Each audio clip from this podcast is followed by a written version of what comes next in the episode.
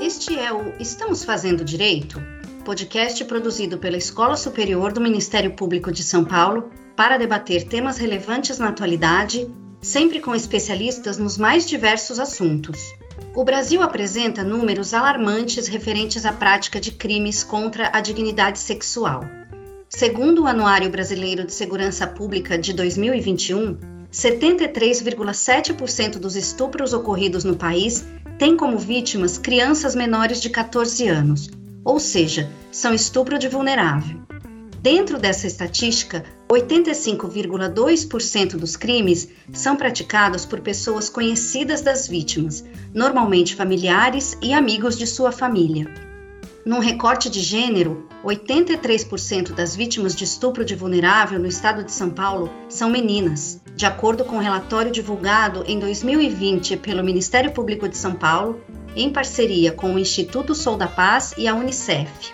Mas a lista de crimes sexuais abrange outros delitos além do estupro. Para citar alguns exemplos, há o registro não autorizado da intimidade sexual, a importunação sexual e o favorecimento da prostituição ou outra forma de exploração sexual. Dificuldade de obtenção de prova, vergonha e trauma são alguns dos empecilhos que o sistema de justiça encontra para investigar e punir os agressores. Entretanto, não basta apenas encontrar e processar os culpados. Recentes alterações legislativas vêm intensificando o olhar às vítimas desses crimes, as quais, durante muito tempo, foram deixadas em segundo plano. Como evitar a revitimização? Como comprovar a prática de crimes que não deixam vestígios? As leis brasileiras são eficazes para a punição dos agressores? Para responder essas e outras perguntas, participam deste programa Valéria Escarance, promotora de justiça e coordenadora do Núcleo de Gênero do MPSP, e Mariana da Silva Ferreira, médica legista e sexóloga forense, assistente da Diretoria Técnica de São Paulo. Respeitando o distanciamento social, a gravação foi realizada remotamente. E aí, estamos fazendo direito?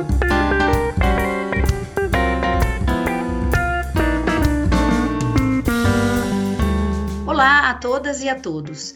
Eu sou Aline Rieira, assessora de comunicação da Escola Superior do Ministério Público de São Paulo, e hoje tenho a honra de conversar com a doutora Valéria e com a doutora Mariana. Muito obrigada pela participação de vocês aqui. Boa parte dos crimes sexuais não deixa vestígio, o que pode dificultar a comprovação da materialidade do delito. Mas isso não impede que o agressor seja devidamente processado e punido. Doutora Valéria, quais outras provas são admitidas no curso do processo para a comprovação desse tipo de crime? A palavra da vítima não deveria bastar? Pois é, Aline. Bom, inicialmente eu queria agradecer o convite. Esse tema é tão relevante e a escola está promovendo esse debate. A palavra da vítima deveria sim bastar. Infelizmente, muitas pessoas que atuam no sistema de justiça costumam valorizar demais o laudo pericial. É como se toda violência sexual deixasse vestígios. Isso acontece tanto nas varas de família, em que muitas vezes acontece essa notícia de violência sexual durante um processo de separação, por exemplo, disputa por guarda de filhos, quanto numa investigação de abuso sexual, uma investigação de violência sexual. Muitas vezes, por exemplo, uma criança noticia sexo oral, manipulação. São condutas que não deixam vestígios, mas as pessoas quase que esperam que um laudo pericial seja positivo. Além da palavra da vítima, que é extremamente importante, pode ser feita uma avaliação por uma equipe multidisciplinar há o depoimento de testemunhas, por vezes há vídeos dessa criança relatando o fato, vídeos até mesmo do abuso sexual. Eu me recordo de um processo que me marcou muito. Uma adolescente que era estuprada pelo pai há muito tempo e ela noticiou que para os tios, para a família que ela estava sendo abusada, e a família não acreditou. E o tio disse: então, se você está sendo abusada, você grava esse, esse estupro. E ela colocou o celular em cima da televisão como se estivesse sendo carregando o celular e filmou o estupro. E essa foi uma prova de muito peso no processo. Claro que uma vítima não tem essa obrigação, mas havendo essa prova, ela tem muito peso. Além disso, podem ser juntados relatórios de atendimento dessa criança. Nós sempre falamos o seguinte: a criança, por vezes, é uma criança pequena, às vezes a criança se retrata em razão de uma síndrome chamada Síndrome da Adaptação da Criança Vítima de Abuso Sexual, porque é um peso muito grande para uma criança, para uma vítima noticiar o estupro. Então ela volta atrás, ela se desdiz, mas isso não significa que não aconteceu.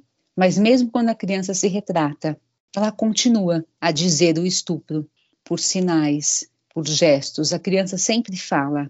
Ela fala pelo seu comportamento, ela muda o comportamento, ela fica retraída, ela fica triste, muda o seu rendimento na escola. A criança sempre diz, ainda que não por palavras, e isso pode ser detectado por relatórios, por exemplo, pelo conselho tutelar, por relatórios na escola. O importante é a sensibilidade, é esse olhar abrangente, esse olhar sensível a respeito do estupro.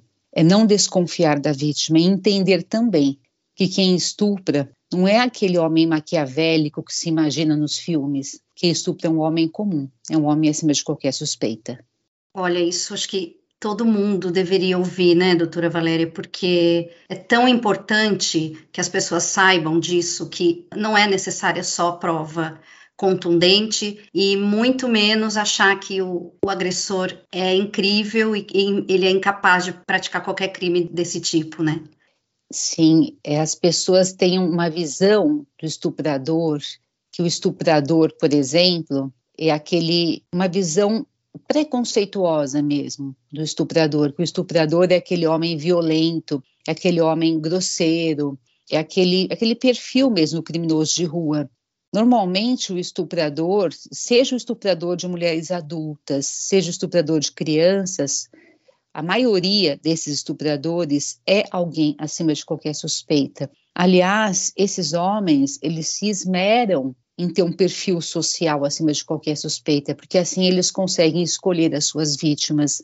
Há vários estudos que demonstram esse perfil. E eu trabalhei muitos anos em processos de estupro na vara central de violência doméstica e apareciam réus acusados de estupro de todos os perfis. Homens é, idosos, que, que fizeram várias gerações de vítimas, homens jovens, homens casados com filhos. Então, não existe um perfil único de estuprador, mas nós podemos dizer sim que esses homens escondem o seu caráter muitas vezes, escondem por vezes essa tendência. E não se pode dizer julgar uma vítima, não se pode julgar um fato só olhando para o perfil social. Isso acontece muito nos processos de estupro. É, muitas vezes se diz que a vítima mente, que ela deve estar inventando, é a chamada revitimização. Né? Então, a odiosa revitimização, simplesmente porque o réu tem um perfil de bom cidadão. Nesses processos de crimes contra a dignidade sexual, é imprescindível atentar para fatos, para provas, unicamente para fatos e para provas, sob pena de se inverter o processo, sob pena de aquela criança, daquela mulher de qualquer idade ser colocada no banco dos réus.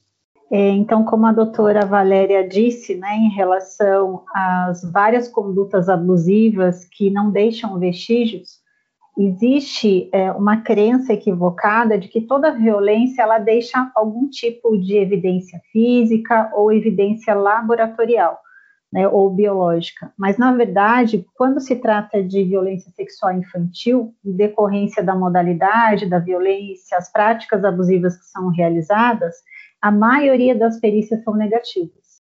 Né? A maioria das perícias não constatam qualquer forma, né, qualquer evidência de vestígio físico ou biológico no corpo da criança. Então é importante ressaltar esse ponto, né, para que se investigue, use né, das outras ferramentas de investigação, das outras modalidades de prova e não se atenha estritamente ao resultado pericial. Alguns estudos apontam que, em média, 10% só das perícias realizadas em abuso sexual infantil trazem algum tipo de positividade. E mais uma vez, levar em consideração a palavra da vítima, né? Que ela tem que ter um peso na, na apuração do crime, né?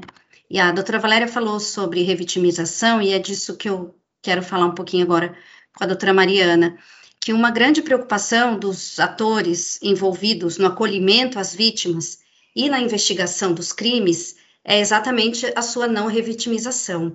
Em resumo, né, é a tentativa de poupar a pessoa agredida de reviver o trauma diversas vezes, ao dar depoimento à polícia, ao conversar com as agentes de saúde e, posteriormente, ao relatar o ocorrido ao juiz. Doutora Mariana, de que forma a equipe do IML, conjuntamente com psicólogas e assistentes sociais, atua para evitar essa revitimização? Bom, a revitimização é um quadro muito importante, né, muito grave, que nós temos debatido bastante na atualidade. E a revitimização, ela pode acontecer em qualquer ambiente institucional, qualquer serviço que atenda essas vítimas, delegacias, hospitais, conselhos tutelares, é, ambientes de perícia, é, ministérios públicos, enfim. Então, a grande preocupação dos profissionais que atuam nessa área é fornecer atendimento adequado, digno e respeitoso a essas vítimas. Mas isso depende de uma capacitação desses profissionais. Por se tratar de um tema difícil, de um tema que muitas vezes carrega um estigma social e que nem sempre o profissional está adequadamente capacitado e preparado para receber essas vítimas, o caminho é a capacitação, treinamento desses profissionais, porque a nossa conduta ela tem o potencial de amenizar a violência que essa pessoa sofreu ou agravar a violência que essa pessoa sofreu. Porque quando essas vítimas chegam em atendimento, geralmente elas chegam no estado de estresse e de vulnerabilidade assim muito altos. Os familiares estão estressados, a própria vítima, porque ou a violência acabou de acontecer em questão de horas ou dias, ou a violência acabou de ser revelada. Então, tudo isso causa uma grande comoção e muita, né, muito desgaste físico e emocional para essas pessoas. Então, o mínimo que elas têm que ter ao chegar num setor de atendimento, a uma instituição que está ali para garantir os seus direitos e realizar um atendimento no mínimo digno e respeitoso, é essa postura do profissional. Então, o profissional tem que se capacitar, tem que se preparar, porque não é uma vítima comum, é uma vítima que tem características especiais e a nossa conduta é fundamental. Muitas vezes nós somos a primeira pessoa fora do âmbito da violência fora do âmbito familiar, que terá contato, né, que vai conversar com essa vítima. Então, uma conduta adequada e profissionais preparados é o que nós precisamos e é o que tem sido feito, inclusive pelas instituições. Hoje, na Academia de Polícia, a gente tem cursos, palestras envolvendo esse tema para preparar os profissionais que estão chegando e também os profissionais que já estão em atividade há décadas e que fazem os seus cursos de promoção. Perfeito e no último mês de abril foi incluído no Código Penal o crime de stalking, também conhecido como perseguição. Doutora Valéria, apesar desse delito fazer parte do rol de crimes contra a liberdade individual, quais as probabilidades dele se transformar em delito contra a dignidade sexual? Você tem visto muitos casos assim? Pois é, Aline. No Brasil, esse crime é muito novo, né? A lei foi publicada no final de março, entrou em vigor no começo de abril, mas no exterior é um crime muito antigo. Né? Na Dinamarca já se fala em stalking desde 1933. Nos Estados Unidos, desde 1990. Então, esse crime tem sido estudado em muitos países. E nesses estudos se aponta a existência de cinco tipos de stalkers. É, esses stalkers, eles são o rejeitado, o ressentido, que é aquele que atua por vingança, o que eles chamam de cortejador inadequado, que por solidão ele tenta forçar uma amizade ou um relacionamento, aquele que busca intimidade, ele fantasia um relacionamento que não existe, nesse caso ele pode ter uma doença mental chamada de erotomania, e o predador, Em todos os tipos de stalker pode acontecer alguma forma de violência, mas os estudos internacionais normalmente relacionam o stalker predador à violência sexual. Ele escolhe uma vítima conhecida ou desconhecida, é a hipótese mais comum, com a finalidade de praticar uma agressão sexual. Então, é a hipótese mais comum de violência sexual mas também quando há o stalker rejeitado, que é aquele stalker que persegue uma ex-namorada, uma ex-parceira, também há o risco de uma violência sexual, já que nós sabemos que o stalker rejeitado é aquele que tem um sentimento de posse pela ex-parceira, que quer manter a relação viva. Nesse caso, há risco de violência sexual e também feminicídio. Esse crime ele foi muito importante para o nosso país, porque até então essa conduta de perseguir, ela era quase que um insignificante penal. As pessoas consideravam como um ato de amor, por vezes, uma conduta normal. Mas é uma essa conduta de perseguição é um indicador de risco de morte. E os estudos, por exemplo, nos Estados Unidos, apontam que há uma intensificação em cinco vezes do risco de morte para pessoas que são perseguidas após o término do relacionamento. Então, nós ainda não temos casos, parâmetro em razão dessa novidade, né, do fato de ser uma lei recente, mas com o tempo, com certeza, aparecerão, infelizmente, casos de stalkers predadores que vão escolher vítimas e vão perseguir essas vítimas. Nós temos alguns casos antigos, antes da lei de Stalker, como o maníaco do parque, por exemplo, que poderia ser considerado alguém com essa definição. Ótimo. E no fim de 2020, foi aprovada a lei que cria o Cadastro Nacional de Pessoas Condenadas por Crime de Estupro. O cadastro servirá como um banco de dados e deverá conter informações como características físicas e impressões digitais, além de fotos e DNA dos condenados. Doutora Mariana, além da coleta e da análise do material genético do agressor deixado na vítima, de quais outros recursos a medicina forense se utiliza para tentar identificar o criminoso? Bom, assim como a violência sexual, ela pode deixar vestígios físicos e biológicos no corpo da vítima, também pode deixar no corpo do agressor. Quando se tem a possibilidade de realizar um corpo de delito, né, um exame pericial precoce após a, a violência, nós temos a possibilidade de também identificar esses vestígios no corpo do suspeito. Por exemplo, lesões corporais que podem é, ser decorrente até mesmo do ato de resistência de uma vítima, caso haja um embate corporal. Podemos encontrar também material biológico da vítima no corpo do agressor, né, na genitália, podemos encontrar também sangue e às vezes até material genético da vítima embaixo das unhas desse agressor.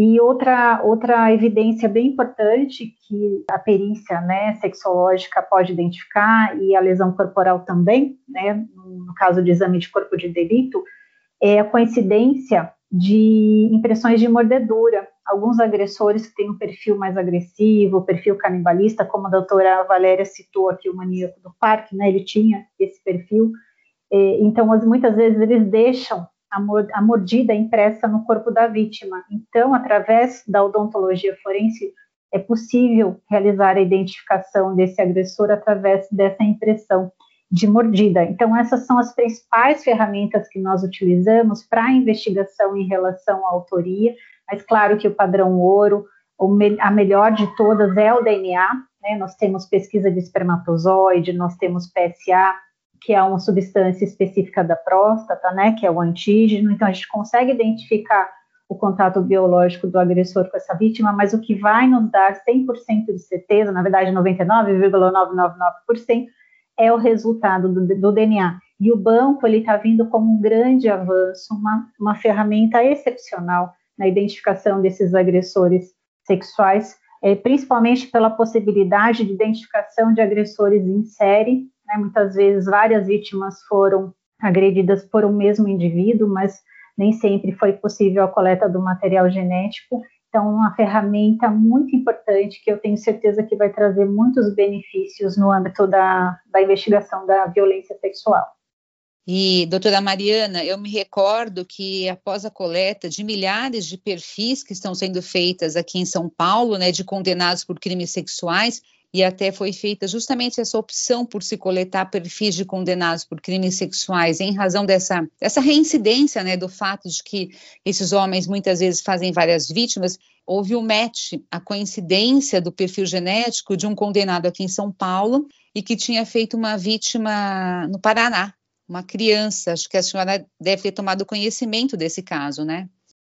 Sim, desse caso sim, e também outros casos, né, onde houve a coincidência de vários, várias ocorrências relacionadas a um perfil único, né, de indivíduos que já estavam encarcerados, e também de casos de sequência mesmo de ocorrências, aonde na última ocorrência o indivíduo foi pego, né, em flagrante, e coletando material biológico se fez a coincidência, se deu match, né, com outras vítimas né, que tinham dado a pesquisa de espermatozoide positiva, mas não tinha suspeito, não tinha o um indivíduo ainda tá, como identificado.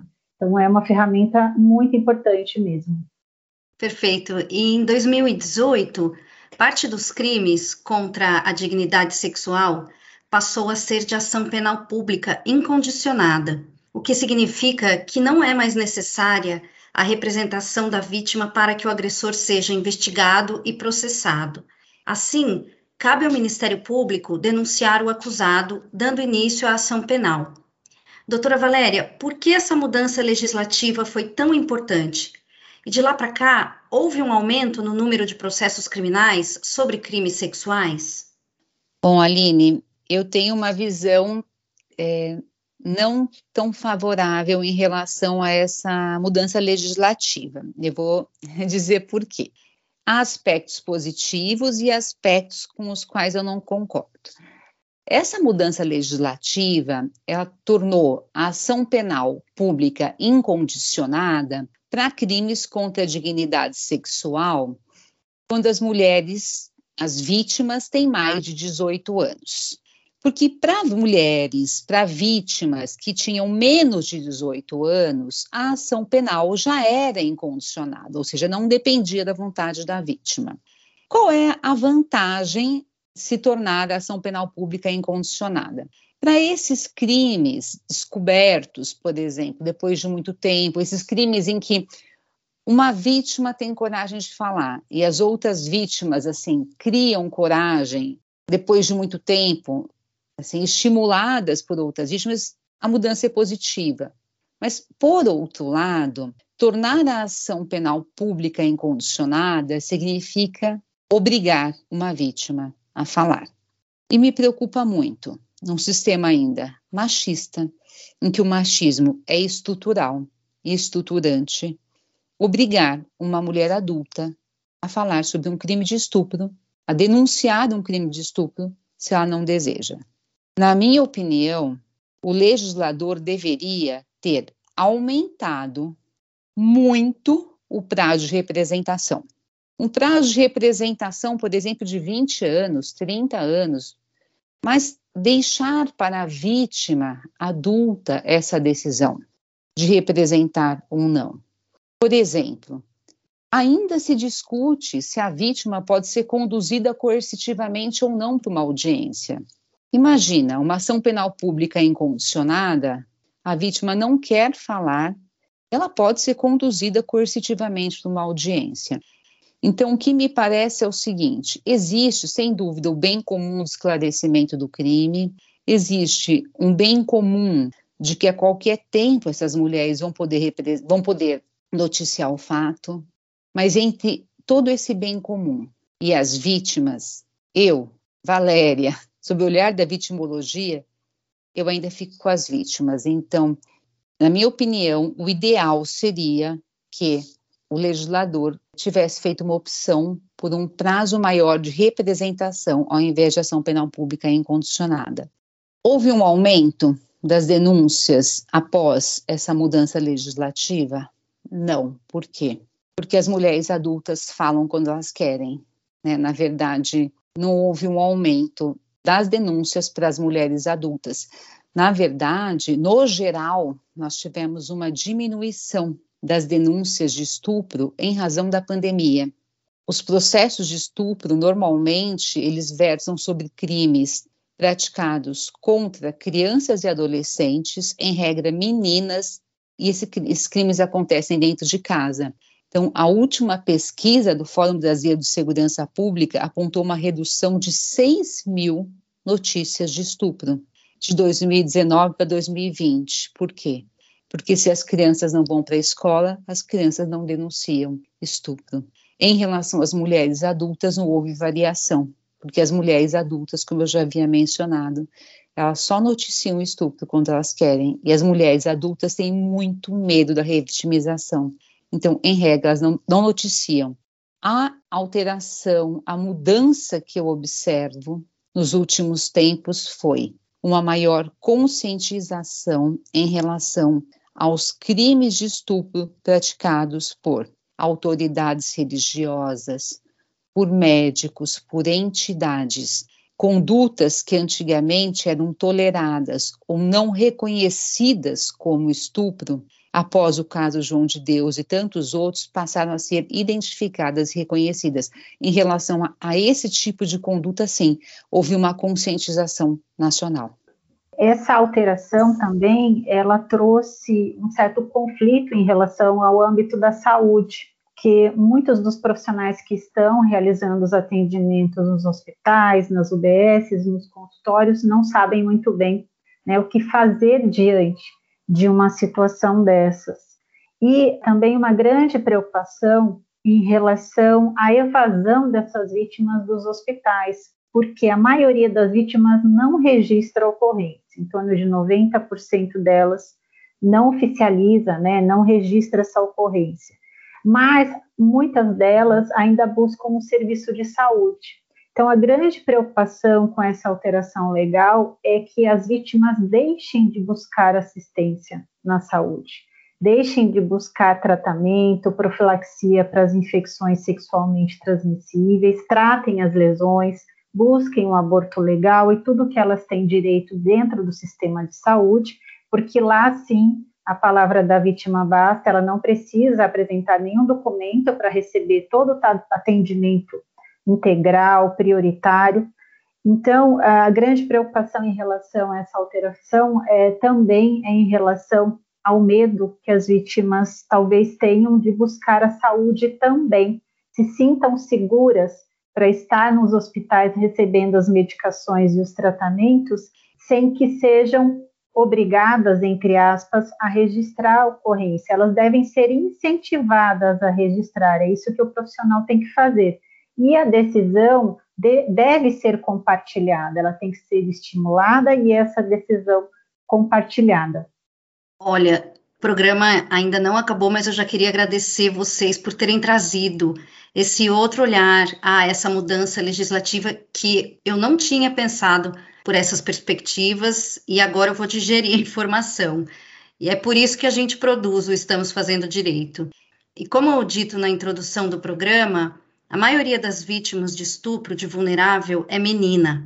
O Estado oferece um aparelho de proteção à mulher e às crianças e aos adolescentes, composto por CREAS, casas de acolhimento e conselho tutelar, dentre outros. Doutora Mariana, quais políticas públicas ainda faltam ser implementadas para a diminuição da prática de crimes sexuais? A violência sexual é uma violência de gênero, é, reconhecidamente de gênero. A gente é, sabe que as principais vítimas são as nossas meninas, né, as nossas crianças e as nossas adolescentes, no início da adolescência.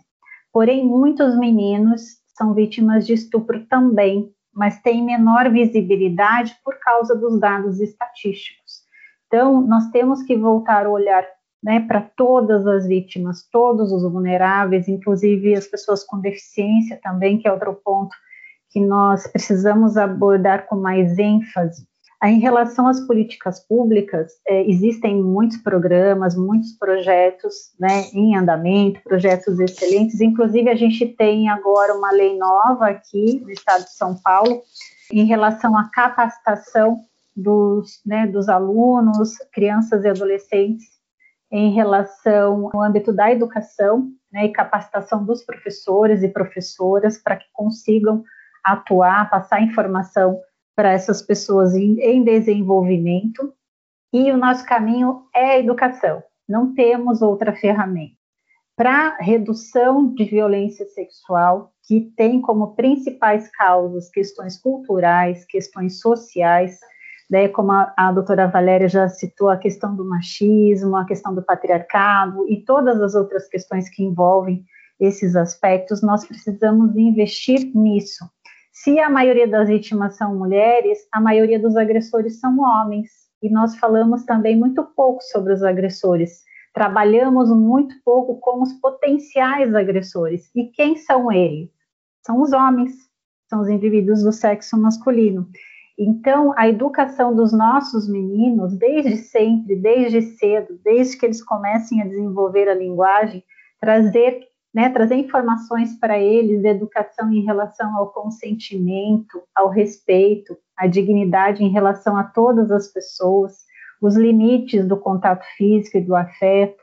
Então, tudo isso a gente tem que trabalhar através da educação a informação de qualidade, a informação realmente séria, por profissionais capacitados para isso, é o que nós precisamos nas escolas, em todos os ambientes em que ela seja acessível. A gente não pode delegar estritamente a educação em sexualidade humana às famílias, porque muitas vezes as famílias nem elas mesmas conseguem abordar qualquer tema relacionado à sexualidade. E quando a gente fala em educação em sexualidade, existe um grande preconceito em relação ao termo.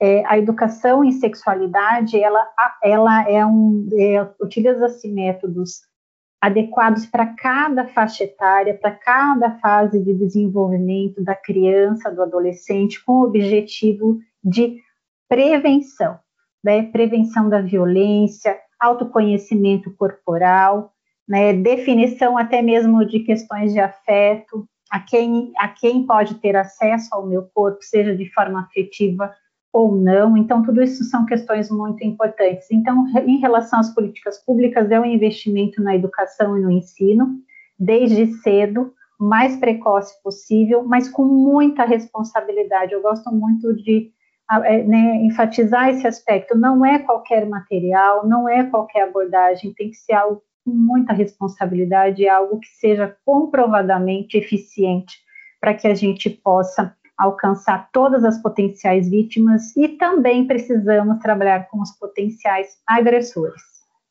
Perfeito. Agora sim, nós chegamos ao fim do programa e antes de terminar, eu gostaria que vocês me respondessem o seguinte: estamos no caminho certo na assistência às vítimas de crimes sexuais e no combate a esses delitos? Estamos fazendo direito? Estamos no caminho certo. Nós estamos num caminho. Nós já demos alguns passos, mas nós evoluímos muito. Hoje nós temos uma lei do depoimento especial. Está sendo implementada em muitas varas. As crianças são ouvidas em espaços separados. Hoje, quando uma vítima é revitimizada em uma audiência, a população se revolta. Hoje a população sabe o que é uma revitimização. Hoje nós temos uma Lei Maria da Penha que prevê violência de gênero. Na Lei Maria da Penha há uma previsão específica que garante que a mulher não pode ser ouvida sucessivas vezes, nem perguntada sobre a sua intimidade. Estamos caminhando com passos seguros e passos firmes. Quem sabe daqui a 15 anos quando a Lei Maria da Penha for uma lei adulta, não se fale mais no Brasil em revitimização. Eu também acredito que estamos no caminho certo, que estamos fazendo direito, mas precisamos melhorar muito ainda, e isso é um processo.